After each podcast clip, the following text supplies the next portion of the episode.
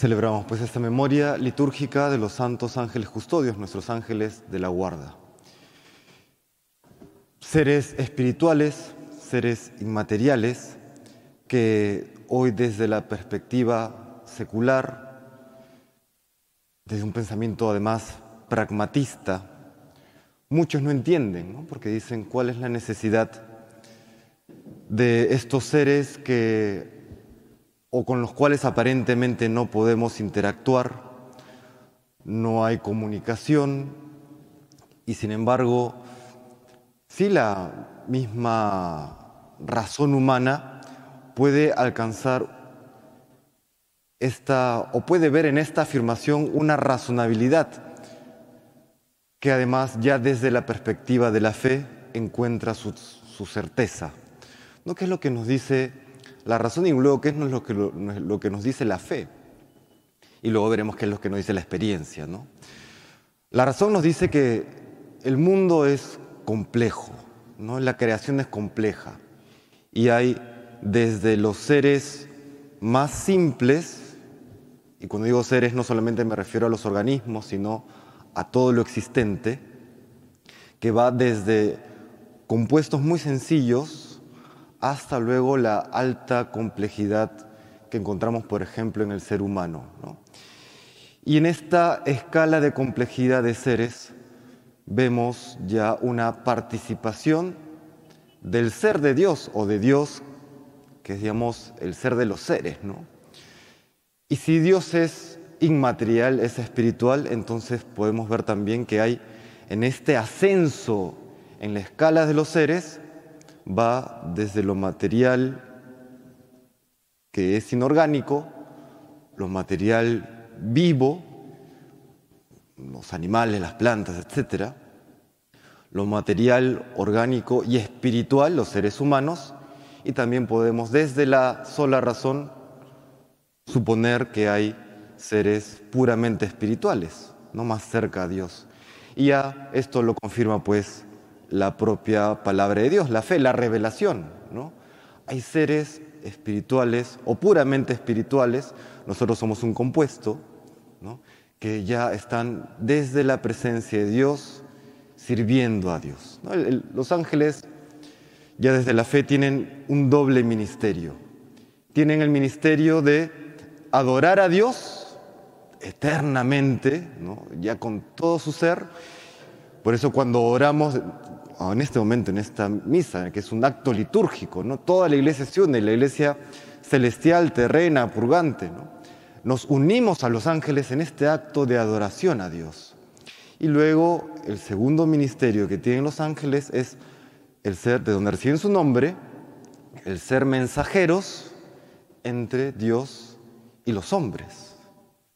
Nos comunican sus dones, nos dan la fortaleza de Dios. Incluso en el Antiguo Testamento vemos cómo casi casi hay una identificación entre quién es Dios o el actuar de Dios en el mundo y el ministerio de los ángeles.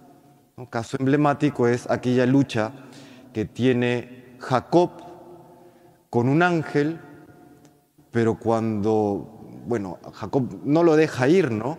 Al ángel y luego dice, te cambio de nombre, ya no te llamarás Jacob, te llamo Israel, porque ha sido fuerte contra Dios, no contra el ángel, dice fuerte contra Dios. Hay una identificación prácticamente en este ministerio de los ángeles y el poder de Dios. Y es que podríamos suponer que es Dios quien ejerce su poder, su actuar divino en la creación a través de los ángeles. Esto entonces, ¿cómo impacta en nuestra vida? Quisiera ahora poner dos casos ¿no? ya de la historia Hoy que celebramos el primer sábado de mes también, siempre nos remite al Inmaculado Corazón de María el Inmaculado Corazón de María nos remite a las apariciones en Fátima. En estas apariciones que realiza la Virgen en 1917 son antecedidas por un ángel, ¿no es así? Ángel que les da la comunión a estos tres pastorcitos y que les enseña también cómo adorar, cómo orar a Dios. Y los prepara entonces para aquello que están por vivir. Y dentro de todo lo que le dice la Virgen a esos tres pastorcitos, ¿no? Jacinta, Francisco y Lucía, siempre me ha impresionado el mensaje que les dice la Virgen, o la pregunta que les hace la Virgen, ¿están dispuestos ustedes a ofrecer sus sufrimientos para la salvación de las almas? Yo creo que si la Virgen nos preguntara a cualquiera de nosotros esta, esta pregunta, yo me imagino que trastabillaríamos un poco, ¿no? Porque sufrimiento, ¿a quién le gusta sufrir? Hoy a nadie, ¿no? Y creo que nunca. Pero estos tres pastorcitos, con esa fortaleza que reciben de parte de Dios, enviada a través del ángel, responden con una enorme valentía, sencillez, docilidad. Sí estamos dispuestos. Sí estamos dispuestos, ¿no? Y efectivamente, Lucía prolonga ¿no? su, su vida hasta pasados los 80 y los dos pequeñines, Francisco y Jacinta, si mi memoria no me falla, de siete y ocho años, cuando reciben la aparición de la Virgen, viven un par de años más. durante la Primera Guerra Mundial, si bien no llega a Portugal, seguramente la tensión se sentía entonces en el ámbito social y político, y además padecen la gripe española, la pandemia más mortal de la historia de la humanidad, hasta donde se sabe. Aniquiló 10% de la población mundial. Y en este contexto, estos dos pastorcitos pequeños en tamaño, pero gigantes en corazón y en fe, en esta comunicación que se establece gracias a sus ángeles, ofrecen sus vidas y sus sufrimientos para la salvación del mundo. Qué, impresionante la vida de estos dos, ¿no? Por aquella relación sobrenatural que tienen con sus ángeles custodios que por supuesto velaron porque su corazón no se desviara de la misión que Dios les había encomendado, ¿no? Y el segundo caso es pues ya el conocido Padre Pío, ¿no? cuya fiesta hemos celebrado hace relativamente poco. Él se sabe que tenía esta especial comunicación, cariño ¿no? Eh, constante, como un amigo, como, como, digamos, como el que está sentado a tu lado. ¿no? El Padre Pío pues, siempre les decía a sus dirigidos espirituales, si es que, bueno, no había internet, no había WhatsApp, ¿no? decía, si necesitas algo, envíame tu ángel. ¿no?